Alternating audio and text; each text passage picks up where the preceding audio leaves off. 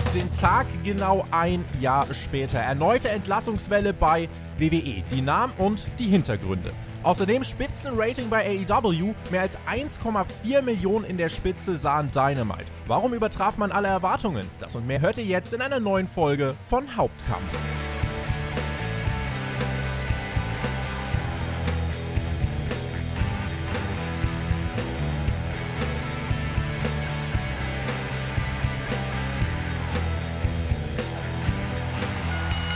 Ist das Wochenende nach WrestleMania und die Wrestling-Welt, sie kommt nicht zur Ruhe. Im Gegenteil, es geht ganz munter weiter. Mein Name ist Tobias Enke und ihr hört Hauptkampf, euren Wrestling-Talk von Deutschlands größtem Pro-Wrestling-Podcast. Und ich habe mir diese Woche Verstärkung von einem Profi geholt, der ein ganz genaues Auge auf das wirft, was da im Ring passiert. Er ist Kommentator bei der German Wrestling Federation, Promoter, Ringsprecher, Podcaster, macht alles, was ihr euch vorstellen könnt und feiert heute sein Hauptkampfdebüt.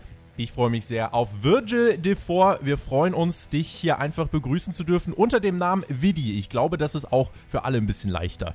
Ja, Im Internet kennt man mich sowieso eher unter dem Namen Vidi, Vidi Classic, äh, in der German Wrestling Federation eher als Virgil D4 und wer es ganz französisch haben möchte, kann mich auch Virgil nennen, aber ähm, müht euch nicht ab und ich freue mich sehr hier zu sein, das allererste Mal bei Spotfight und äh, mit dir hier über diese tollen Themen sprechen zu dürfen. Wir rollen dir den roten Teppich heute aus. Ich glaube auch, wir werden hier eine fantastische Stunde miteinander verbringen. Wann hat dich eigentlich, du bist ja jemand, der äh, selbst immer eigentlich der ist, der hier der Anker ist, was die Stimme angeht, wann hat dich eigentlich das letzte Mal jemand anmoderiert?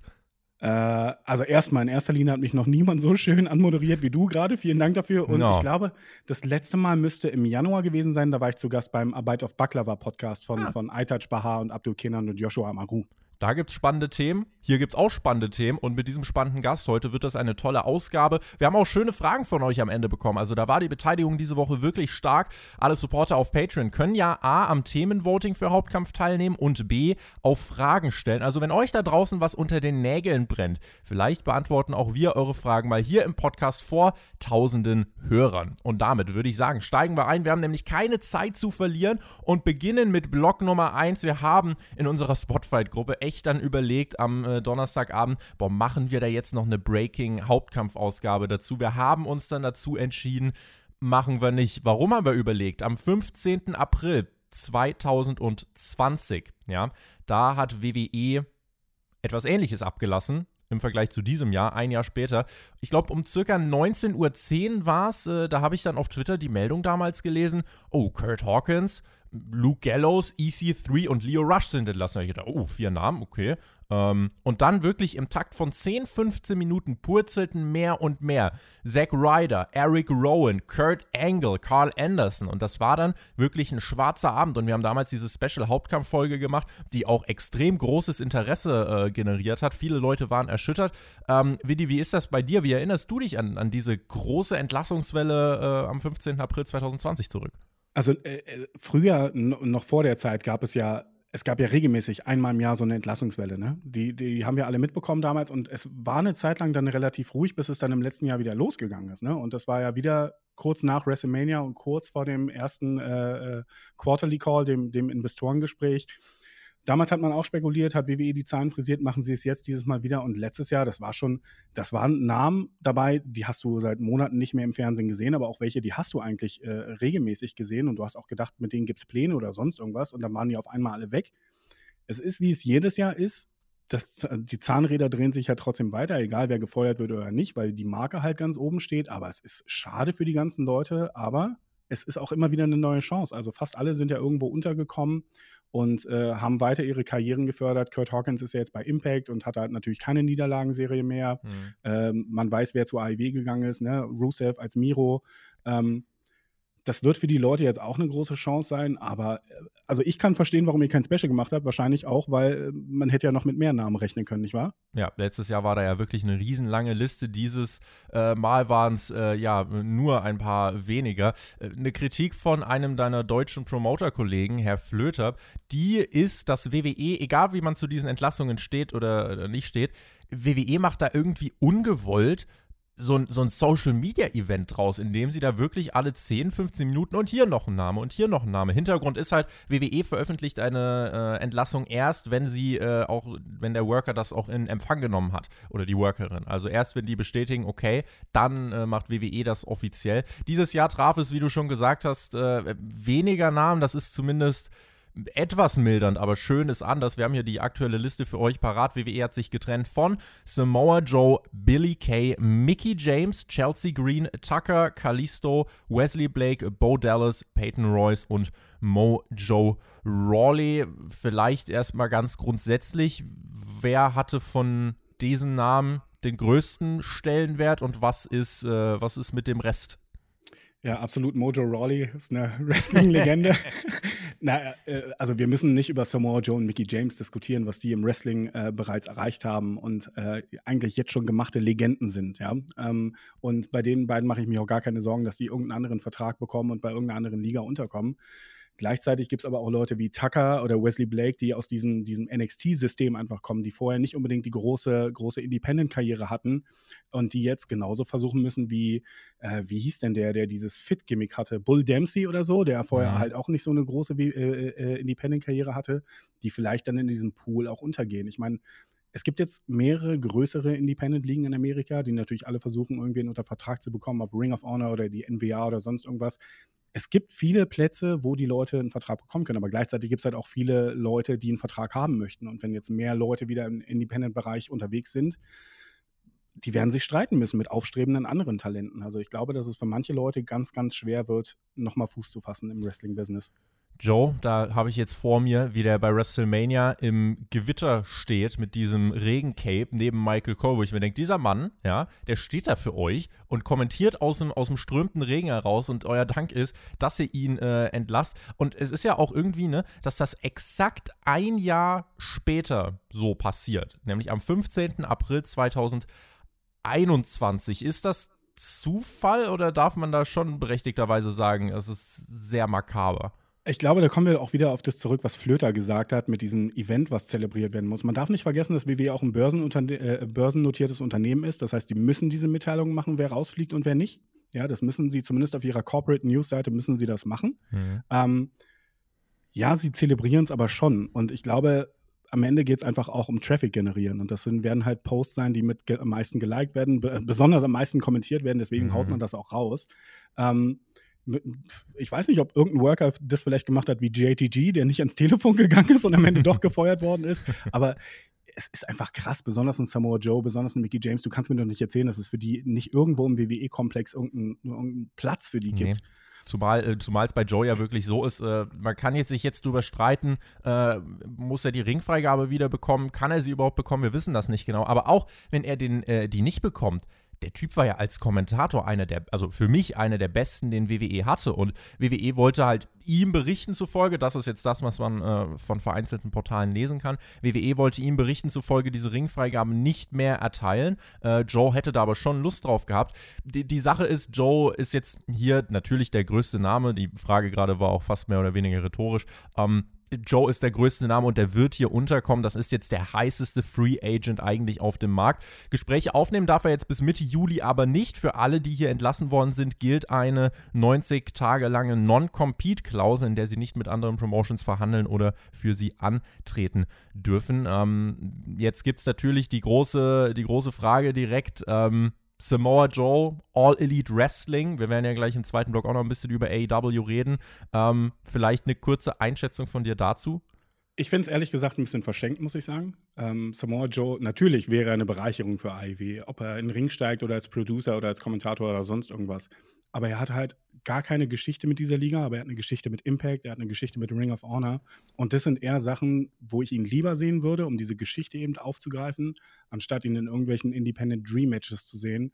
Äh, in einem Roster, wo es sowieso nur noch Dream Matches gibt, weil alle halt super gute Worker sind und diese Konstellation halt halt bestehen. Also ich würde Samoa Joe definitiv lieber bei Impact oder bei, bei Ring of Honor sehen. Ähm, ich finde es aber einfach, einfach so krass, ich meine, dass Mickey James keinen hohen Wert bei den WWE-Offiziellen hat, wird ja gerüchtet. Ob man das glaubt oder nicht, mag ja hin und her, äh, ist ja egal. Mhm. Aber Samoa Joe, NXT-Champion, welche Titel hat er nicht gehalten? War, war Kontrahent von Brock Lesnar. hat so nur kein World Champion gewesen, aber sonst alles geholt. Mal abgesehen von seinen Gehirnerschütterungen, die er bekommen hat oder sowas, ist der Mann doch einfach Gold wert. Ich verstehe nicht, also ich verstehe nicht, dass man ihn entlassen hat. Ich glaube einfach, dass es da vielleicht so einen so so ein Kompromiss zwischen den beiden Parteien gab, weil Joe eben in den Ring steigen wollte und WWE gesagt hat, nein. Weil ansonsten kann ich mir nicht vorstellen, dass sie ihn entlassen, weil sie wissen doch ganz genau, dass der für jede andere Promotion ein unfassbarer Gewinn ist. Also das, deswegen verwundert mich diese Entlassung tatsächlich mit so am meisten. Wir werden nachher mal drüber reden, ob WWE diese Entscheidung jetzt noch genauso treffen würde. Ich habe gerade mal geschaut, ich habe gerade Quatsch erzählt von wegen, er hat fast alles gewonnen. Er war zweimal United States Champion, zweimal NXT Champion und hat mit Finn Balor 2015 das Dusty Rhodes Tag Team Classic gewonnen. Also äh, hätte noch viel mehr gewinnen müssen, der Mann. Und gerade diese, diese Fehde mit Brock Lesnar damals, ich habe ja jetzt gerade, weil auf Twitter auch so viele Promos von Joe geteilt worden sind, dieser Typ ist am Mikrofon so unverschämt gut und es ist eigentlich es ist fast ein Verbrechen, dass WWE diesen Mann nicht einsetzen konnte. Also das ist wirklich äh, mindblowing, wie WWE in einigen nicht sehen kann. Es gab Berichte, das bringt uns zu den nächsten Namen, zu den Iconics, dass äh, Kevin, Kevin Dunn, da heißt es, äh, seine Meinung über die Iconics, beziehungsweise Billy Kay, er hat nie verstanden, was die eigentlich hier wollen, so ungefähr. Wenn man sich jetzt halt anschaut, äh, egal was man von den Iconics jetzt äh, halten möchte, auch im Ring oder so, die waren ja trotzdem bei den Fans over und haben auch regelmäßig auf Social Media für solche Meme-Momente gesorgt. Ja, hier, ich sag nur, You Gotta Be Joking Me ist ja eine Sache, die kennt ja von uns mittlerweile auch fast jeder.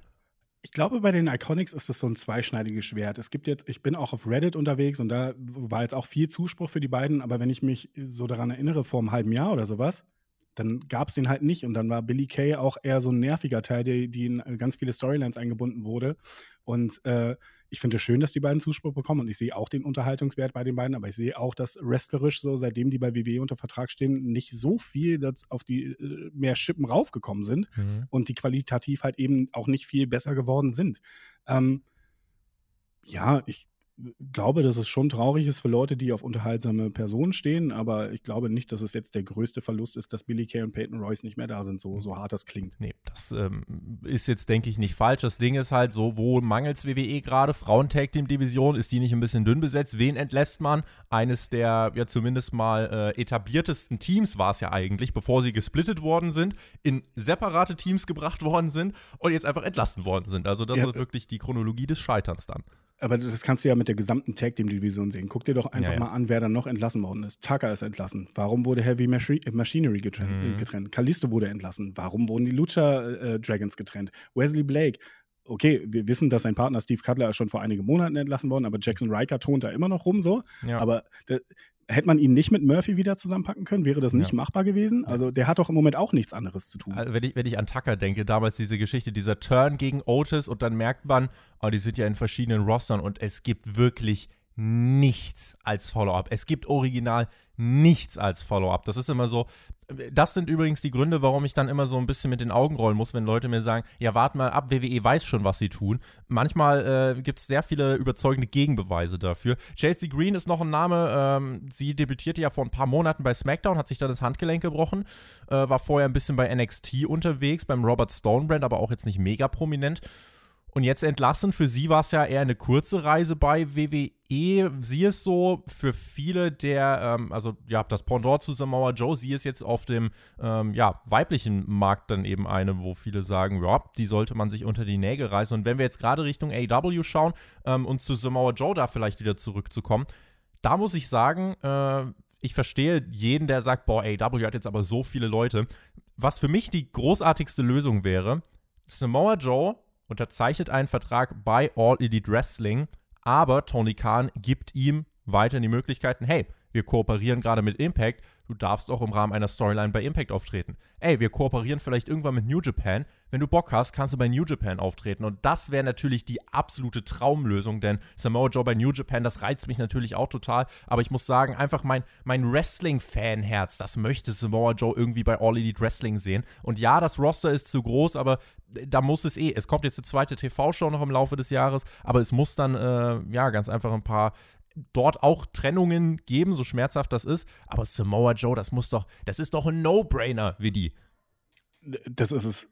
Ich kann das nachvollziehen, ja, aber es ist halt nicht mein Wunsch für ihn und dass er festgekesselt ist und eben nicht diese anderen Sachen machen kann. Mhm. Wenn er diesen Vertrag bekommt, wie du es vorschlägst, bin ich voll dafür. Das wäre übrigens auch ein sehr guter Vertrag für Chelsea Green, weil die hat ja auch eine Impact-Vergangenheit. Äh, aber AEW braucht natürlich auch gutes Blut in der Frauendivision. Ne?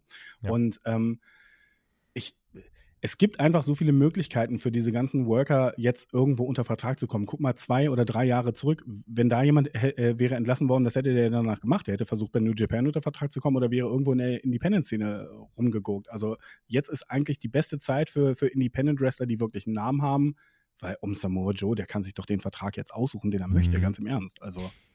Ersten Gerüchten zufolge lautet die Begründung, damit kommen wir jetzt ein bisschen mehr zu den ähm, Backgrounds diesen, äh, dieser ganzen Entlassung. Ersten Gerüchten zufolge lautet die Begründung von WWE, äh, konkreter gesagt von John Laurinaitis, dem Head of Talent Relations, es müsse Budgetkürzungen geben. Ähm, war das eine rein wirtschaftliche Entscheidung und wie glaubwürdig ist dieses Argument für dich? Also, man müsste ja nur mal zurück an die äh, Pipebomb-Promo von CM Punk denken, mit was für Menschen sich Vince McMahon umgibt. Und es ist überhaupt gar keine Überraschung, dass John Laurinaitis wieder in seiner altbekannten Rolle des äh, äh, Messenger of the ähm, äh, Bad News äh, wieder unterwegs ist. Also, sorry, du hast eine, was, Milliarde, Million, wie viel war es bei Peacock? War eine Milliarde, oder? Ein Milliardendeal war das, ganz richtig. Du hast einen Milliardendeal und dann sagst du, wir hätten jetzt gerne mal, äh, wir brauchen Budget-Cuts. Wofür denn? Also habt ihr nicht im letzten Jahr genug Geld gespart? Wissen wir nicht alle, wie viel Geld ihr eingenommen habt? Dann sag doch nicht so eine Begründung, dann sag lieber Creative has nothing for you und dann ist auch alles in Ordnung. Also mir ist es lieber, wenn die sich hinsetzen und sagen, wir haben ein 40-köpfiges Writer-Team, aber keine Ideen für die Leute, anstatt zu sagen, die sind zu teuer. Wie viel, wie viel verdient denn Wesley Blake bitte? Was macht, das sind doch Peanuts, die das in den, in den Zahlen ausmachen, weil für die. Als jemand, der die Quartalsberichte jetzt seit doch äh, einigen Jahren durcharbeitet, ich habe mir das nochmal angeschaut, letztes Jahr diese Entlassungen, ne? da gab es ja deutlich, äh, deutlich mehr und habe mir nochmal angeschaut, wie hoch war denn dieser, dieser finanzielle Mehrwert, den man da rausgeschlagen hat. Und ich kann ihn euch so verbildlichen. Vince McMahon hat sich mehr Aktiendividende ausgezahlt als ihn alle entlassenen Worker gekostet hätten, wenn die Verträge einfach ausgelaufen wären. Damit zieht jegliches Argument von wegen wirtschaftlich wirtschaftlich für mich in keinster Art und Weise mehr. Gerade wenn man sich mit der Materie auseinandersetzt, kann ich das nicht durchgehen lassen. WWE hat drei Milliarden Deals mit Fox, mit dem USA Network und jetzt auch mit Peacock. Ja, Peacock hatte man letztes Jahr eben noch gar nicht. Insofern für mich äh, nicht, nicht nachvollziehbar. Klar, im Business geht es nun mal nicht um, um Sympathie und, und äh, immer nur die sympathischsten Entscheidungen, ja. Damit kommen wir ja auch wieder in diese neutrale Perspektive. Und wenn wir uns fragen, warum hat WWE das gemacht, auch da können wir einfach aufs, äh, aufs letzte Jahr schauen. Du hast das schon ganz richtig angedeutet. Nächste Woche steht der Quartalsbericht an, ja, Donnerstagabend. Und man wird sagen, hier, liebe Anleger, schaut, wir haben alles getan, um ein ganz tolles Ergebnis zu bekommen. Und die Anleger sind teils sehr naiv, könnt ihr mir glauben. Und die denken, ach stimmt, ja dann, das ist ja toll. Und WWE hat letztes Jahr exakt dieselbe Nummer abgezogen und es hat sich rausgestellt, diese Entlassungen haben am finanziellen Ergebnis nahezu nichts verändert, weil die ganz großen, die, die ganz große Kohle kommt von diesen TV-Deals. Das macht über 70 Prozent von allem aus, ja. Sowas wie äh, diese Entlassungen hier, das sind Peanuts. Ich weiß nicht mal, ob das insgesamt 5 Prozent überhaupt sind. Und äh, deswegen, ja, und, und Vor allen Dingen, wenn du nur zehn Leute entlässt. Also mal ganz im Ernst, was ist denn das für ein Unsinn? Zehn Leute, äh, wo sie jetzt auch das ganze Jahr über eingespart haben, die, die mussten nicht reisen, die mussten mhm. keine Hotels holen, die mussten nicht fliegen, nichts oder sonst. Also, das ist absoluter Quatsch. Dann sag doch einfach, wir haben keine Ideen, vielleicht kommt in zwei, drei Jahren wieder oder was, was auch immer. Dann ist das doch legitim.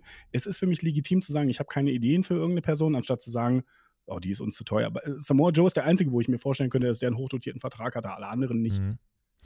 Einen anderen Grund als dieses Anlegerversprechen, den gibt es eigentlich für WE äh, für WWE nicht. Und das Makabere ist, finde ich, während man da diese Entlassungen rausholt, gibt es Live-Tweets, zu NXT UK. Was ist eigentlich NXT UK? Ist das nicht dieser Brand, der nur kreiert wurde, um diesen britischen Markt zu kippen und die Monopol-Krakenarme auszubreiten? NXT UK wirft bis heute keinen Cent Gewinn ab. NXT UK ist für WWE eine Ausgabe, um das Monopol weiter zu stärken. Und diese Ausgabe rentiert sich nicht, ja? Und da verpflichtet man auch munter weiter Wrestler und bläht das Roster auf. Und das müssen jetzt diese Entlassenen hier ausbaden.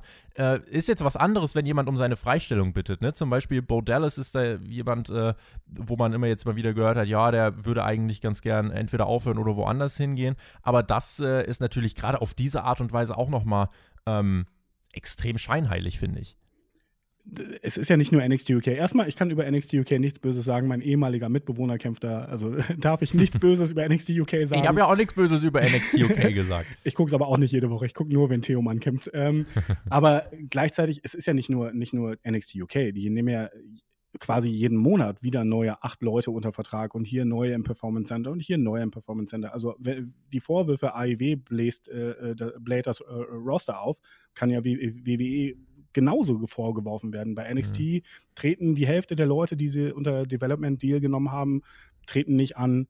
Ähm, Hunderte ähm, trainieren da jetzt im Performance Center und sind noch nicht einmal vor der TV-Kamera gewesen. Ja, ja, ich meine, guck dir Eric Bugenhagen an. Der, vor einem Jahr hat er sein Debüt gefeiert mit einem neuen Gimmick damals bei NXT, wo er rausgekommen ist und hier äh, äh Schlagzeug, ähm, äh, Pantomime mhm. mäßig gemacht hat und war over wie nichts. Und danach hast du den ein Jahr nicht mehr gesehen. Kannst mir doch nicht erzählen, dass der so schlecht ist, dass er nicht zumindest Enhancement-Matches machen kann. So, aber ich glaube, für NXT ist das große Problem, dass sie halt nicht touren im Moment. Deswegen können sie die ganzen Leute nicht benutzen, aber dann mhm. brauchst du auch nicht noch 20, 30 Leute mehr unter Vertrag richtig, zu nehmen. Richtig. Im letzten Jahr fuhr WWE ein Rekordgewinn nach dem nächsten ein und die Gewinne, die sind ja jetzt bis 2023, 2024 nahezu garantiert, weil bis dahin hat man diese hochdotierten und finanzstarken Verträge. Und wer weiß, dann verkauft Vince den ganzen Spaß vielleicht einfach ans USA Network und setzt sich zur Ruhe. Ähm, aber für solche Aktionen, finde ich, wird er zumindest in der Breite bei den Fans nicht das erfüllen, was er sich doch als Kernziel mit WWE nach außen hin äh, gesetzt hat, nämlich Putting Smiles on People's Faces. Und apropos Putting Smiles on People's Faces, die AEW-Ratings. Die haben viele in dieser Woche erfreut. Und ich bin jetzt mal ganz ehrlich an dieser Stelle, ja. Ich muss sagen, dass an so einem, ich habe es Arschlochabend getauft von WWE, dass an so einem Abend diese AEW-Quote herauskommt, ich kann nicht verheimlichen, dass ich da schon doch ein bisschen mal kurz lächeln musste. Denn äh, das fand ich, fand ich schon beeindruckend und ich weiß jetzt eben nicht, ob äh, WWE dann diese Entlassungsentscheidung, gerade Samoa Joe, ob sie das nochmal eins zu eins so getroffen hätten. Äh, wir haben uns ja alle äh, gefragt, ja, wie läuft denn das? Ne? NXT am Dienstag, okay, die gewannen 30, 40.000 dazu. Hm, dann landet AW so bei 900.000. Vielleicht schaffen sie in den nächsten Wochen hier und da mal wieder die Millionen zu knacken. Pustekuchen. Die aktuelle Ausgabe sahen im Schnitt 1,22 Millionen Zuschauer. In der Spitze waren es sogar mehr als 1,4 Millionen und das war am Ende von Chris Jericho gegen Dex Harwood. Äh, Willi, was war deine erste Reaktion auf diese doch überraschend starken Zahlen? Also, das ist ja wirklich eine Zahl, mit dem mit, niemand hat mit solchen Zahlen gerechnet. Es gibt ein paar Leute, die haben gehofft, dass es um die Million geht, ne, dass sie da so ein bisschen dran kratzen oder sowas.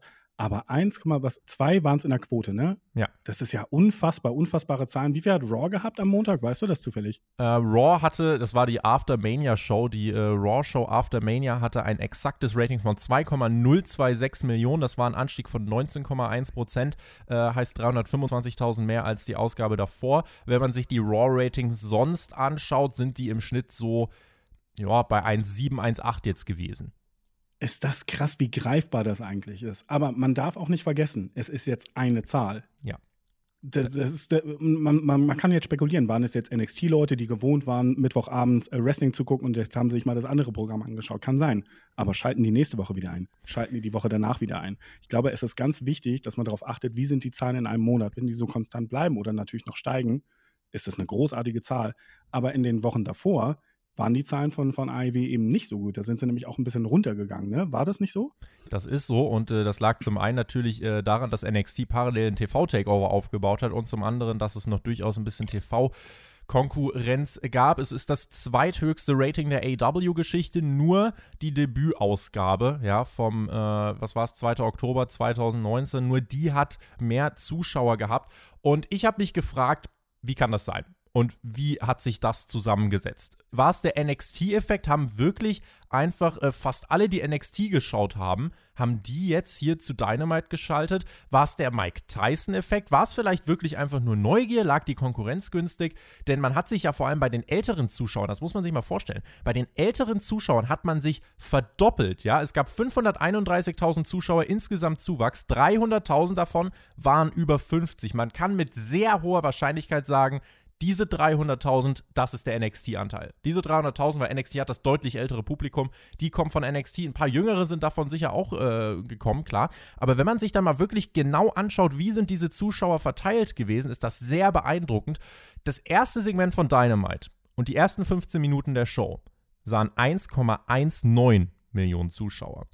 Das letzte Segment von Dynamite, Darby Allen gegen Matt Hardy, sahen 1,20 Millionen. Ergo, die komplette Show hat nahezu konstant und dauerhaft dieselbe Anzahl an Menschen im Schnitt gehalten, mit Spitzenwerten in der Mitte von etwas mehr als 1,4 Millionen. Und das spricht dafür, wie die die Leute haben eingeschaltet, definitiv auch von NXT und definitiv auch andere junge Zuschauer, aber sie haben nicht abgeschaltet. Sie sind für diese zwei Stunden dran geblieben und das, ich glaube, einen größeren Zuspruch für die Struktur einer Show kann es rein faktisch von den Zahlen her nicht geben. Ja, du hast ja gerade die, die 50-Plus-Demografie äh, auch angesprochen. Ne? Das ist ja eigentlich die einzige Demografie gewesen, die einzige Gruppe, wo NXT AEW regelmäßig besiegt hatte. Bei allen anderen hatte, hatte AEW immer die Nase vorne.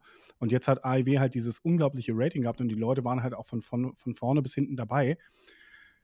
Es, du musst einfach hoffen und du musst einfach diesen, diesen Hook haben und die müssen jetzt richtig Arbeit auf Social Media machen, dass diese ganzen Leute auch nächste Woche wieder einschalten. Ich meine, es gibt kein NXT-Konkurrenzprodukt mehr. Das mhm. heißt, eigentlich hält nichts mehr die ab, die Zuschauer auch dran zu bleiben, außer halt die Stories sind schlecht und das sind sie ja eben nicht.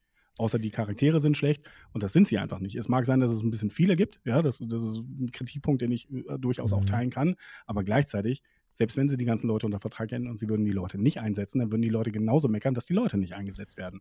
Auf jeden Fall. Also in dieser Woche muss man wirklich nochmal festhalten, diese 1,22 Millionen kamen zustande wegen diesem Riesenzuwachs bei 50 plus, aber auch ansonsten äh, in der Hauptzielgruppe Zuwachs von 57 Prozent, bei jungen Zuschauern Zuwachs von 61,5 Prozent. Also das ist schon brutal und äh, wenn man das jetzt wirklich halten kann, äh, wäre das natürlich richtig, richtig stark. Es war am Mittwoch übrigens im gesamten Kabel-TV Die äh, Show mit dem äh, zweitbesten Rating in der Hauptzielgruppe. Und das müssen wir uns auch nochmal vor Augen führen. Die Gesamtzuschauerzahl schön und gut, ja aber es kommt tatsächlich und danach richten sich auch äh, die, die, danach richtet sich die Finanzkraft der TV-Verträge. Ganz wichtig ist dieser Wert in der Zielgruppe 18 bis 49, weil damit wird die Werbung verkauft und ein TV-Produkt finanziert sich durch Werbung. Und je besser das dort läuft, umso besser ist es für AW. Diese Woche waren das 0,44, äh, den man da als Wert erreicht hat. Wenn man da jetzt wirklich in den nächsten Wochen konstant über 0,4 bleiben könnte, wäre das bärenstark. Zum Vergleich, äh, bei Raw lag diese Quote der, äh, in der Hauptzielgruppe 18 bis 49, die lag jetzt dann in dieser Woche bei 0,68. Das war ein Anstieg von 30 Prozent. Normalerweise ist Raw da auch bei 0,5. Sie waren letztes Jahr im Herbst auch mal bei 0,48 unterwegs und wurden da fast von Dynamite geschlagen. Es gab auch schon mal eine Woche, da hat Dynamite Raw in der Hauptzielgruppe 18 bis 49 geschlagen. Und dieser Move, NXT dort jetzt wieder wegzuziehen, das könnte dazu führen, dass jetzt eben mehr Leute ja, dann doch einfach bei AW dranbleiben, auch gerade von den Jungen. Und weißt du, was, was ich dann auch ganz spannend finde? Die Intention war ja ursprünglich mit NXT einfach AW zu kontern und die Zuschauer wegzunehmen.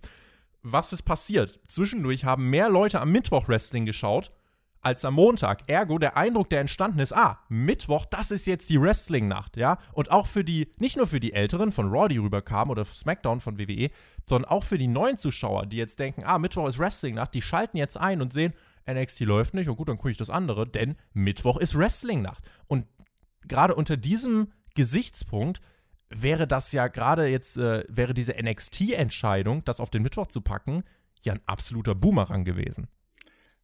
Einerseits ja, aber andererseits darfst du auch nicht vergessen, wichtig ist es einfach auch, dass die Gesamtzuschauerzahl bei Wrestling-Shows einfach steigt. Und wenn dieser Konkurrenzkampf und wenn dieses Social Media äh, gegenseitig, die Fans peitschen sich gegenseitig hoch und bringen vielleicht andere Leute noch dazu einzuschalten, dann ist eigentlich alles richtig gemacht, weil das sind natürlich potenziell mehr Zuschauer für AEW, aber auch potenziell mehr Zuschauer für WWE. Deswegen finde ich diesen, diesen Konkurrenzgedanken, auch wenn Chris Jericho im, im Podcast bei Steve Austin gesagt hat, na, wir sind keine, wir sind, wir sind nur Konkurrenten, weil wir im selben Business sind, aber wir sind nicht wirklich Konkurrenten das ist schon wichtig und das ist auch richtig gut fürs Business. WWE hat sehr daran gekrankt, dass es jahrelang keinen Konkurrenten gab.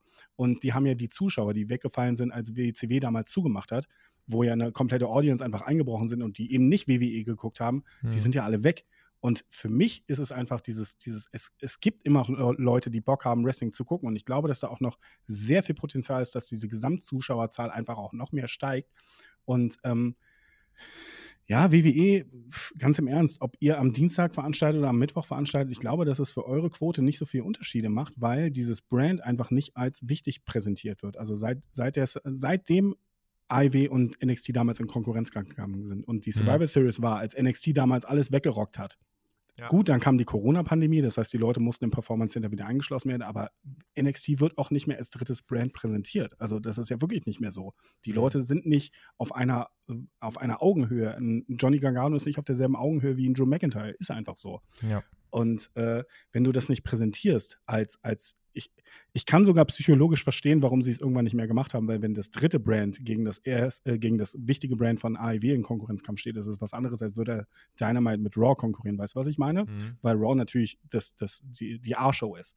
Aber trotzdem, einfach es ist eigentlich, es ist eine Niederlage für WWE, weil sie mussten sich jetzt auf einen anderen Tag rumziehen und ihre Rating ist eben nicht signifikant gestiegen, aber das AEW-Rating ist fantastisch. Es ist fantastisch und das kannst du auch nicht wegreden. Es ist mhm. großartig. Es ist ein großartiges Rating.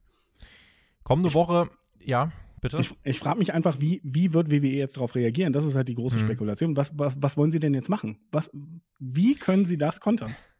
Ist die Frage, werden sie es kontern, ja? Wird Raw auf den Mittwoch umziehen? Äh, wir wissen es nicht. Äh, nein, das wird nicht passieren. Ähm, diese Ratings, bevor wir da auch in maximale Ekstase verfallen, in der kommenden Woche ist dann eine bessere Bewertung möglich. Ja, also eine, eine seriöse und wirklich äh, umfassendere Bewertung ist nächste Woche möglich, denn ähm, dann kann man gucken, wie viele bleiben jetzt wirklich dauerhaft dann dran. Wenn man sich jetzt äh, konstant dann über der Million etabliert, dann wäre das natürlich, äh, dann wäre das auf jeden Fall stark. Aber wie gesagt, wichtig ist jetzt gar nicht mal unbedingt die Gesamtzuschauerzahl. Wir gucken immer auf die 18 bis 49, äh, 18 bis 49 Zahlen, wenn wir wissen wollen, wie stark ist eine TV-Show unterwegs. Ich denke mir auch, äh, okay, wenn diese Dynamite Show 1,2 Millionen Zuschauer bekommt, wie viele gucken sich dann eigentlich in drei Wochen das große Blood and Guts Special an? Was macht Raw eigentlich dann äh, in der Woche, wo der 5. Mai ist? Das müsste dann der 3. Mai sein für Raw. Äh, da geht ja dann theoretisch auch noch mal eine Menge. Ähm, klar, man könnte jetzt sagen, Raw im Herbst, da werden die, äh, oder jetzt äh, durch den Sommer und den Herbst, da wird es wieder ein bisschen runtergehen, denn eigentlich die Mania-Zeit ist die absolute Hochphase von WWE. Danach sinkt es erstmal wieder eine ganze Zeit. Und es gab jetzt zum Beispiel, äh, zum Beispiel im letzten Jahr auch einige Raw-Stunden, die sind auf 1,5 Millionen gerutscht.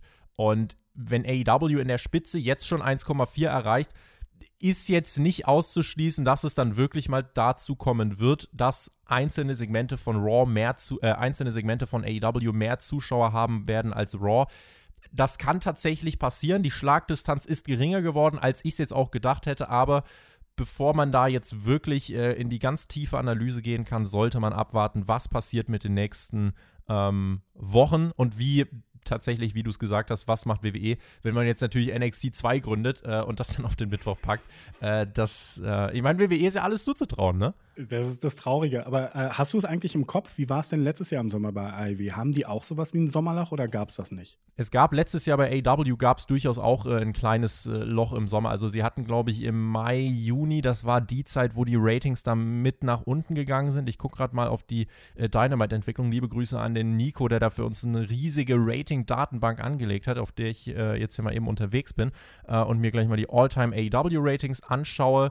Ähm, und zwar, wenn ich hier gucke, wir hatten letztes Jahr, naja, es gab mal ein Hoch hier von, was war das, 827.000, nee, aber sonst ist man schon im, im, Sommer, nach April, Mai ist man eher in so ein Loch gekommen, wo man hier mal 750.000, 715, 788, dann ging es langsam Richtung September ging es wieder hoch. Dann hat man äh, Dynamite After All Out, hat 1,016 Millionen Zuschauer gehabt und ähm, ja, da ist halt immer so, man sieht, wo die Pay-per-Views sind auf jeden Fall, aber man kann sagen, dass äh, in der Zeit von April bis, sage ich mal, Juli, August, dass da eigentlich mit die schwächste Phase ist. Und wenn man jetzt diese schwächste Phase beginnt mit Zuschauerzahlen von über einer Million äh, und auch starken Werten in der Hauptzielgruppe, dann wäre das natürlich, dann wäre das schon krass. Ja, eben, aber vor allen Dingen, der Unterschied ist auch, AEW fällt nicht in ein kreatives Sommerloch, WWE aber regelmäßig schon. Also von daher, die, die Trümpfe sind alle in der Hand von AEW, jetzt, äh, jetzt noch mehr Erfolg zu haben. Von daher, ich drücke denen auf jeden Fall die Daumen. Sache, die ich noch ansprechen will. Hm. Du hast schon über Chris Jericho, äh, Chris Jericho gesprochen. Mhm. Glaubst du, das könnte potenziell einen Effekt gehabt haben. Also wir müssen uns jetzt mal wirklich vor Augen führen, wie das gelaufen ist. Mania Tag 1 läuft auf Peacock. WWE, die ganz große Werbetrommel, ihr müsst auf Peacock sein, alle auf Peacock. Und selbst jemand, der Peacock hat, um sich irgendeine andere Serie anzuschauen, der bekommt der WrestleMania angezeigt. Also man kann davon ausgehen, das haben jetzt schon ein paar Menschen mitgekriegt. Und dann gucken die WrestleMania, sehen dann diesen Main Event, sehen den Titelgewinn von Bianca Belair, ja, und der wird dann vielleicht so 30 Sekunden gefeiert und dann das WrestleMania-Outro die Siegesfeier endet abrupt. Der Stone Cold Podcast startet und nicht mal zwei Minuten später reden wir über diese neue Wrestling-Show von All Elite. Ich weiß nicht, ob Vince McMahon diese Erlaubnis für Jericho als Gast heute nochmal genauso aussprechen würde. Vielleicht war es ihm auch egal. Vielleicht sieht er die wirklich nicht als Konkurrenten. Ich kann es dir nicht sagen, aber äh, ich habe darüber gar nicht so nachgedacht, wie du es gerade gesagt hast. Aber das macht absolut Sinn, natürlich. Du bist ja, äh, wie viele Leute haben zum Beispiel zu Christian gesagt, als sie zu Impact gegangen sind, ich habe gedacht, deine Karriere hast du beendet. Also, mhm. Also wie viele Leute werden das jetzt bei Jericho äh, genauso gedacht haben, weil die, weil die denken, es gibt nur WWE und es gibt kein anderes Universum, es gibt keine anderen Wrestling-Ligen. Das gibt es ja leider wirklich. Und wenn die jetzt gesehen haben, oh, da gibt es ja was anderes und da ist Jericho, ich google mal, oh, Christian ist auch da, Big Show ist auch da, Mike Tyson kommt auch, na klar gucke ich da rein. Werbung Oh nein, schon wieder Werbung, denkt ihr jetzt. Aber halt, bleibt nochmal dran, denn ich bin wirklich selber überzeugt von dem Produkt Y-Food. Ich habe das ausprobiert und ich muss sagen, ja, zum ersten, es schmeckt total lecker. Das ist für mich das Hauptkriterium gewesen. Und es funktioniert. Es sättigt dich drei bis fünf Stunden. Ja, ich als vielbeschäftigter Mann habe nicht immer die Zeit, mir wirklich was zu kochen. Y-Food ist deutlich gesündere Alternative und auch ausgewogener als Fast Food. Und dann greife ich doch lieber zu so einer Flasche, die mir schmeckt, trink davon und bin satt und bin überzeugt, ja, das ist es, das gefällt mir. Und Y-Food hat mittlerweile so ein breites Sortiment, da ist für jeden was dabei. Mit dem Rabattcode Spotfight15 bekommt ihr sogar auf jede Bestellung 15% Rabatt. Ist es nichts? Greift zu. Ich würde es machen. Werbung. Und so kann es vielleicht äh, gelaufen sein. Schreibt uns doch gerne in die Kommentare, wie ihr auf diese Quote reagiert habt. Und ähm, damit machen wir weiter mit unserem letzten Block, den wir aber ein bisschen kleiner ausfallen lassen, denn äh, es geht jetzt einfach nur noch mal ein bisschen um WrestleMania. Da bleiben wir ja quasi, äh, ja, beim, fast bei äh, Chris Jericho und Stone Cold, äh, spulen einfach nur ein paar Minuten zurück. Denn bei WrestleMania wurden einige Finishes geändert. Das berichten äh, mehrere Portale, in erster Linie Fightful und der Wrestling Observer sowie der Pro Wrestling Insider, die das berichten. Es soll mehrere Finishes gegeben haben, die sehr kurzfristig, also noch äh, am Tag oder einen Tag vor dem Event, ähm, geändert worden sind. Unter anderem sollte Matt Riddle eigentlich seinen Titel gar nicht an Sheamus verlieren, bis Vince McMahon sich gedacht hat, ähm, doch, und außerdem wurde auch von einem Match, was ich dann wieder sehr äh, bezeichnend finde, ähm, und zwar ein Match-Ausgang wurde geändert zwischen dem Fiend und Randy Orton. Da war eigentlich angedacht, dass der Fiend dieses Match gewinnt, Willi. Hat er aber jetzt am Ende nicht. Das musst du dir mal vor Augen führen. Die Storyline zwischen dem Fiend und Randy Besser Orton nicht. geht, geht jetzt was, nicht. neun Monate oder was geht die? Ah. Und die wissen nicht, wo sie hinwollen. Ich meine, diese, hä, wie kann man denn am Tag selber das Ergebnis noch ändern? Und, ich meine, die haben doch am Ta nächsten Tag schon wieder Aufzeichnungen gehabt und wieder eine neue Storyline angefangen und jetzt ist irgendwie Alexa Bliss und sie hat jetzt, was denken die sich denn? Die, denk, die müssen sich wirklich denken, WWE hat irgendwann verlernt, Storylines mit einem roten Faden zu machen, die sich über längere Zeit hinziehen. Wirklich. Das siehst du doch genauso bei dem neuen Adjutanten von Apollo Crews, wo sie jetzt so tun, als wüsste man nicht, wer er ist, obwohl er vor drei Monaten noch im Underground gekämpft hat. So, die, die denken, ihre Zuschauer sind richtig, richtig blöde. Und was diese, was diese geänderten äh, äh Finishes angeht, ob nur Seamus den Titel hat oder Matt Riddle, meiner Meinung nach hat Seamus den verdient, weil er ist für mich der MVP des Jahres gewesen bisher äh, von, von den Matches bei WWE. Du kannst dir jedes Match von ihm angucken, das ist ganz gut, aber es spielt auch gar keine Rolle, ob Seamus den Titel hat oder Matt Riddle. Aber mhm. bei so einer Storyline, die sich über neun Monate zieht, das, das, sagt einfach alles über den Kreativzustand, äh, über den Zustand des Kreativteams aus, wenn die am selben Tag von einer wichtigen Storyline noch das Matchfinish ändern. Was dann auch noch so blöde ist und das Licht geht wieder an, die sind alle weg und alle Leute buhen. Bei, beim ersten Match bei WrestleMania, wie könnt ihr das denn machen? Das ist der erste, äh, also, also, das war ja am, am Sonntag dann. Ne? Tag, ja, ja. Das ist dann der Eindruck, den ihr habt. Das Licht geht an, die Leute buhen. Dankeschön. Danke, dass ihr hier seid. WWE denkt halt von Show zu Show das ist das eine. Und äh, wenn man sich das jetzt halt so überlegt, ich weiß nicht, wie oft mir jetzt schon Leute gesagt haben, ja, Tobi, aber die Storyline mit dem Fiend und Randy Orton, das ist doch Kunst. Du musst doch mal den tiefgründigen Sinn dahinter sehen. Und das ist doch so ein heftiges, krasses Storytelling. Du musst dich mal drauf einlassen. Leute, am Arsch. WWE hat absolut keine Ahnung, was sie da machen. Ändern irgendwie das Finish von diesem Match, ja, von dieser ach so großen Storyline. Das konnte man scheinbar irgendwie 24 Stunden vorher ändern. Aber ihr wollt mir erzählen, wie viel Tiefgang da drin steckt. WWE weiß überhaupt nicht, wo das hingeht. Äh, und, und sie wissen es jetzt auch, denke ich, weiter nicht, sondern sie werden jetzt erstmal, ja, hier dieser Alexa, der kam doch die schwarze Schlotze aus dem Ohr, dann ist die jetzt die Böse. Und, und Bray Wyatt ist jetzt einfach wieder der Gute. Dass der vor vier Monaten verbrannt wurde, ist jetzt völlig egal. Der wurde durch einen CGI-Effekt wiederbelebt. Und das ist jetzt diese Tiefgang tiefgründige große Storyline, auf die ich mich einlassen soll, von der WWE selber keine Ahnung hat, wo sie hingeht, äh, tut mir leid. Also da habe ich ehrlich gesagt in den letzten Wochen und Monaten komplett die Motivation verloren, mir da irgendwas herzudichten oder herzukonstruieren äh, und, und habe da auch überhaupt keinen Bock mehr drauf, zumal äh, wie die Wrestling-Matches des Fiends aussehen. Also ich weiß nicht, ob es jemals einen Charakter gab in der Vergangenheit, der so konstant, so regelmäßig abgestunken hat im Ring. Und das ist nichts gegen Bray Wyatt, ja, seine, seine Kreativität äh, in allen Ehren. Und ich glaube, als Wrestler ist er auch gar nicht so schlecht. Ähm, aber dieser Fiend-Charakter, das ist kein Wrestling-Charakter. Da bleibe ich auch dabei. Und der hat da nichts verloren. Und deswegen äh, möchte ich mich jetzt auch gar nicht weiter reinsteigern, sondern möchte dich noch fragen: äh, In ein paar Wochen ist WrestleMania Backlash. Nicht mehr Backlash, sondern WrestleMania Backlash. Und vielleicht kommt danach WrestleMania Money in the Bank. Wir wissen es nicht. Ähm, es wird bei Backlash eine Reihe von Rematches geben. Man hat zum Beispiel jetzt schon angekündigt, ja, also ähm, Bobby Lashlays neuer Herausforderer wird nochmal Drew McIntyre. Ähm, glaubst du jetzt, WWEs Ansatz ist, wir machen jetzt einfach weiter wie vor Mania, bis die Fans zurückkommen und dann wird alles besser? Oder wie glaubst du, werden sich jetzt die nächsten Wochen darstellen? Also erstmal muss ich mich entschuldigen. Ich hoffe, dass das nicht mein Einfluss ist, dass du gerade so ausgeflippt bist. Weil normalerweise bin ich eher für meine Rants bekannt, aber. Nee. Ach, diese, der, der Fiend ist eine Last, die ich mit mir rumtrage. Du hast keine Ahnung, wie schwer ja, das, das, manchmal das, ist. Das habe ich schon gehört. Nee, ähm, du, ganz im Ernst. Äh, für die Leute, die mich jetzt auch das erste Mal hören und die äh, hören mich die ganze Zeit über WWE reden und die denken wahrscheinlich, oh, hier, der ist wie Tobi, Hardcore AIW-Fan. Ich habe noch nie in meinem Leben eine komplette AIW-Show gesehen. Ich kann mich nicht mal erinnern, ob ich ein komplettes AIW-Match schon gesehen habe, muss ich ganz ehrlich sagen. Ich verfolge die Raus! Liga. Ich verfolge die Liga, aber ich bin seit WrestleMania 6 WWE-Fan. Ich war auf so vielen Touren, ich, ich liebe WWE und mir tut es halt im Herzen weh, dass es so eine Scheiße ist, die sie da produzieren. Wie kannst du denn jemanden ganz klar verlieren lassen bei WrestleMania in einem Titelmatch, indem er in einem Submission-Move das Bewusstsein verliert. Und jetzt hast du die Chance, okay, wir machen mal eine frische Paarung. Einen Tag später, ich will ein Titelmatch. Ich möchte auch ein Titelmatch. Ich aber habe gestern verloren und möchte auch ein Titelmatch haben. Gewinnt dann dieses Match, um nochmal ein Titelmatch zu bekommen.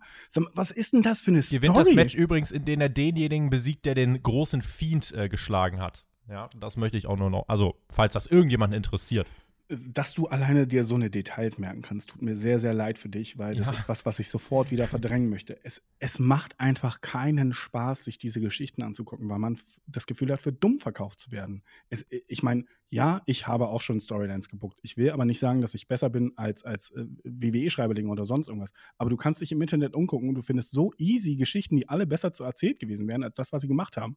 Das fängt beim Hurt-Business an, was sie, was sie getrennt haben, ohne Sinn und Verstand und die beiden einfach zu Jobbern wieder degradiert haben. Und es geht weiter zu Drew McIntyre, der jetzt schon wieder um den World Title antritt. Als gäbe es keinen anderen. Aber warte doch mal ab. WWE hat da bestimmt noch was geplant. Ja, haben wir, haben wir alle gesehen, wie sie was beim Hurt Business geplant haben. Haben wir alle gesehen, wie sie was geplant haben bei den Iconics. Und Peyton Royce ist jetzt ein Wrestling-Superstar. Haben wir alle gesehen. Haben wir alle gesehen, wie es Heavy Machine Machinery jetzt geht. Es ist eigentlich ja. ein Wunder, dass Otis noch nicht entlassen ist. Das Hurt Business wurde halt jetzt ersetzt durch die äußerst erfolgreiche äh, Fraktion Retribution. Oh. Das ist natürlich. Ähm, nun, die vorher alles gegen das Hurt Business verloren haben. Du, du, du, hast also deine zwei Jungs, die die ganze Zeit verlieren, ausgetauscht gegen welche, die gegen die zwei Jungs vorher verloren haben. Ich möchte äh, uns jetzt alle weiter davor beschützen, dass wir uns zum Wochenende so aufregen äh, und schon über Raw nachdenken. Das äh, kann am Dienstag das, äh, das Problem von Team Blockflöte sein bei uns auf dem Channel. Aber ja, du freust dich aber auch schon auf den äh, WrestleMania in the Bank und WrestleMania äh, Rebellion und so, ja. ja, ja, wird großartig, wird großartig. Damit äh, würde ich sagen, schließen wir den Teil ab. Äh, auch da seid ihr natürlich äh, gern äh, gefordert. Ähm, wer jetzt wieder schreiben möchte, Tobi, wie tiefgründig ist denn diese Feed-Storyline bitte? Ihr dürft es schreiben, ja. Ich bin, ich bin ja ein fairer Mann und äh, ihr dürft natürlich eure Meinung unter unseren Videos kundtun und dürft da schreiben, was ihr möchtet.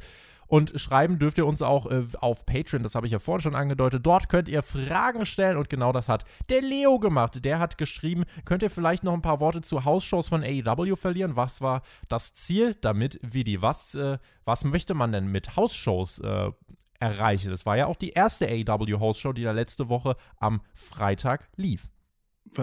Soll ich jetzt die Frage beantworten, was man generell mit Hausshows äh, machen möchte? Du darfst Oder uns was? gern erstmal grundsätzlich sagen, wozu sind Hausshows eigentlich da? Eine Hausshow hat eine, mehrere Gründe. Nummer eins, das ist Geld kassieren von den Leuten, die daherkommen, und zwar Geld für die Tickets und für die, für die T-Shirts. Nummer zwei ist es, ähm, die Leute in den Ring zu schicken, damit sie trainieren können. Also weil jeder, jedes Match macht einen Wrestler einfach besser, egal gegen welchen Gegner er antritt. Und das dritte ist, dass man halt gut auch Sachen ausprobieren kann, zum Beispiel neue Teams oder neuen Manager oder sonst irgendwas. Also Hausshows sind äh, eine Möglichkeit für, für eine Routine zu sorgen und für weitere Matchpraxis zu sorgen, aber auch gleichzeitig auch für das Kreativteam, um mal ein paar Sachen auszuprobieren. Das ist der Hintergrund. Und AEW plant einfach äh, ohnehin jetzt schon für die Zukunft. Da will man ja auch nebenbei ein paar Hausshows veranstalten. Nicht in dem äh, Schedule, nicht in dem Terminplan, wie WWE das vorhat, aber äh, man möchte einfach diesen, ja, diesem großen Roster, möchte man Erfahrung geben, Praxis geben und man wollte da auch einfach aus der WrestleMania-Woche noch ein bisschen Schwung mitnehmen. Also ich glaube, 1500 äh, Leute, das Ding war ausverkauft äh, und ähm, genau, deswegen das der Hintergrund zu dieser AW-House-Show. Darf es ich dich kurz was fragen zwischendurch? Wie findest hm. du das denn, diese Shows mit Zuschauern? Findest du das komisch oder findest du das vollkommen in Ordnung? Also es ist, ähm, meinst du jetzt auch mit Bezug auf WrestleMania oder jetzt äh, gerade bei AW mit dem Daily's Place? Also so? ich finde, WrestleMania hat man ja zwischendurch die Bilder schon gesehen, wie sich da die Leute an die Verhaltensregeln geändert haben. Und ich meine, wir haben was noch, ne, nee, es könnte jetzt so nach dieser Woche kommen, falls es einen Ausbruch gab oder sowas, dass wir dann darüber hören, aber wahrscheinlich mhm. werden wir es nicht hören. Aber ich finde es, ich, ich könnte mich nicht jetzt in eine Halle stellen mit 1500 Leuten und mir eine Show angucken. Ich würde mich dabei komisch fühlen. Ich habe da in den letzten Wochen und Monaten schon mal äh, häufig, glaube ich, was zu gesagt. Ähm, bei AW im Daily's Place ist es zumindest jetzt so, ähm, also eine Maskenpflicht zu 100% äh, wird sich nicht gehalten. Bei WrestleMania war es, finde ich, ganz schlimm. Also bei WrestleMania gab es ja so viele Bilder von Leuten, die die Masken ja wirklich nur als, als teilweise Ohrschmuck getragen haben. Das war nicht, zu, nicht auszuhalten beim Zugucken. Ähm, bei AW ist es halt so, dass, äh, wenn, du, wenn du schaust, also es gibt halt diese Sitzseparierung es gibt diese separaten Zugangswege zum Daily's Place, einen weiten Weg auch vom Parkplatz, der über eine große Freiluftfläche eben gegangen werden muss. Ähm, und dort ist es so, dass diese Seedpots und so weiter, das, da wird halt irgendwie schon drauf geachtet. Ähm, es ist ein Weg, um zu veranstalten, der nicht komplett verantwortungslos ist.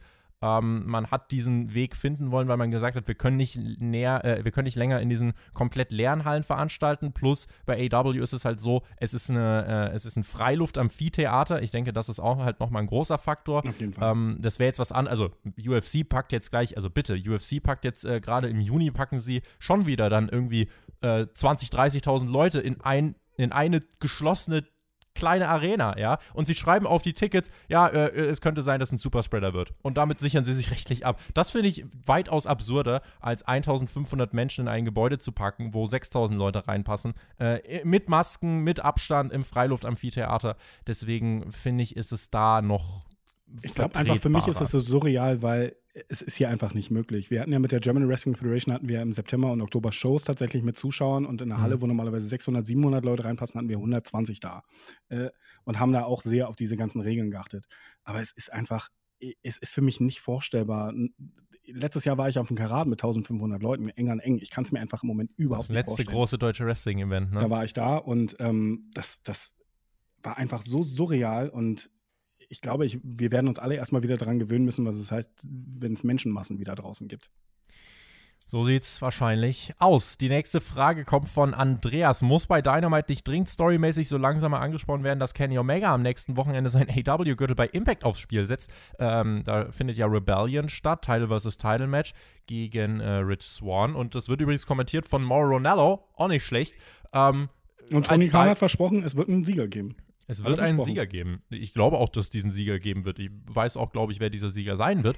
Ähm, als, als Casual Dynamite-Zuschauer hat man davon, äh, kann ich sagen, nicht so viel mitbekommen. Ich glaube aber spätestens, wenn Kenny dann mit dem Impact-Titel rauskommen sollte, ab dann wird man es ansprechen. Rein aus ich sag mal, AEW-Sicht, aus Storyline-Sicht, warum sollte ich jetzt ein Wrestling-Event einer anderen Promotion, mit der ich im, Ka im Kampf stehe, auch in der Storyline, warum sollte ich das äh, äh, andeuten? Ja, Don Callis, der äh, ganz viel Unheil zu AEW gebracht hat, ja, warum sollte ich als Tony Khan jetzt dann Impact bewerben? So würde ich es jetzt im K-Fape begründen. Was dann hinter den Kulissen abläuft, kann ich, äh, kann ich nicht sagen. Ich muss sagen, das stört mich jetzt auch nicht groß. Ähm, Wenn es jetzt irgendwie eine große Rolle spielt, mal für eine AW-Storyline, dann muss man es erklären. Aber jetzt im Moment, äh, ja, man wird es nächste Woche Mittwoch, glaube ich, schon irgendwo mal ansprechen.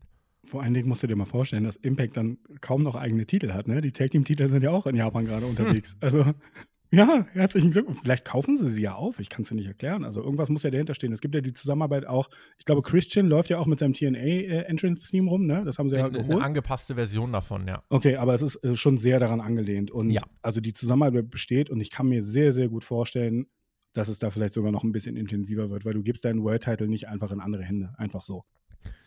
Fabian, freut ihr euch auf die neue Staffel Dark Side of the Ring? Oh ja, kannst du drauf wetten. Ja, auf jeden Fall. Also wer das nicht gesehen hat, muss das auf jeden Fall nachholen. Die ersten beiden Staffeln das ist mit das Beste, was man an Wrestling-Dokumentation überhaupt sehen kann. Es gibt sehr viele Einblicke, sehr viele schöne Themen. Äh, schön ist eigentlich das falsche Wort. Mhm. Sehr viele traurige Themen, aber sehr viele interessante Themen. Und ich finde einfach, dass es Wrestling-Geschichte ist, die sie da präsentieren. Diese äh, Ausgabe wird es unter anderem gehen um Flying Brian Pillman, äh, FMW, Nick Gage, das wird auch krass. Äh, dann auch dieser richtig krasse äh, Pay-Per-View von WCW und New Japan, Collision in Korea 1995. Äh, das meistbesuchte Wrestling-Event aller Zeiten, meine ich. Also, das ist äh, auch nicht schlecht. Also, richtig, richtig viele coole, ähm, wirklich super Folgen und auch wirklich guckt euch diese anderen Folgen an von Dark Side of the Ring. Also ich habe gerade noch die ähm, über äh, Owen Hart und die über Chris Benoit, die habe ich jetzt gerade noch im Kopf. Das ist so unfassbar gut aufgearbeitet. Insofern ähm, schaut es euch an. Carsten, jetzt wird sich AW doch über eine Million einpegeln. Wenn ich mit dem äh, Independent-Style nichts anfangen kann, muss ich trotzdem sagen, wäre es nicht für WWE in drei Jahren äh, besser, wenn sie sich bedroht fühlen würden oder nimmt das jetzt eh bald wieder stark ab? Muss man natürlich fragen, wie die, wann fühlt sich WWE bedroht, rein wirtschaftlich wird diese Company in den nächsten drei, vier Jahren auch nicht bedroht sein, wenn sie montags drei Stunden schwarzen Bildschirm senden. Aber Vince McMahon und seine, sein Ego könnten sich bedroht fühlen. Nee, ich glaube nicht mal. Ich glaube nicht mal, weil er wird sich die Ratings angucken und selbst wenn AIW da 2 Millionen hat und er hat 1,5, wird er sagen, aber wir machen Filme. Aber wir machen das. Wir haben 100.000 Make-A-Wish-Sachen. Wir sind hier mit Susan Coleman sind wir zusammen wir sind ein Global Brand und AIW ist das nächste Impact, das nächste äh, WCW oder so. Also ich glaube mhm. nicht, dass Vince McMahon die als Konkurrent ansieht. Aber ich ganz du hast das vorhin nämlich angesprochen, dass, dass Vince McMahon das ja verkaufen könnte. Siehst du das tatsächlich als realistische Chance, dass er irgendwann WWE verkauft? Ich sehe es als realistische Chance, dass dieser 75 Jahre alte Mensch, der sehr große Probleme damit hat, Dinge abzugeben, was der Grund ist, dass er bis heute in der Gorilla-Position sitzt, ähm, dass er jetzt mit diesem Peacock-Deal vorbereitet, dass WWE möglicherweise in vier Jahren äh, ans USA Network geht. Denn was hat er jetzt äh, letzten Endes gemacht? Er hat wirklich er hat das Ding wie eine Zitrone ausgequetscht, jeden Cent rausgequetscht, hat jetzt seine ganze, seine, seine äh, zehntausende Stunden große Bibliothek hat er verkauft, ja, und was ist der nächste Schritt? Der nächste Schritt ist, dass er die Company verkauft, äh, weil er dann merkt, okay, ich habe gemacht, was ich tun kann.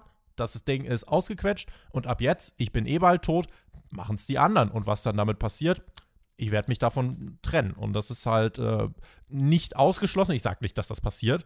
Äh, kann auch ganz anders laufen. Kann auch sein, dass er in zwei Jahren sagt, so Triple H, mach du. Ähm, aber ich halte es jetzt nicht für ausgeschlossen. Also es gibt definitiv Indizien, die zumindest darauf hinweisen, einfach in der Art und Weise, wie die äh, Marketingstrategie vorangetrieben wird, wie die Content-Strategie vorangetrieben wird.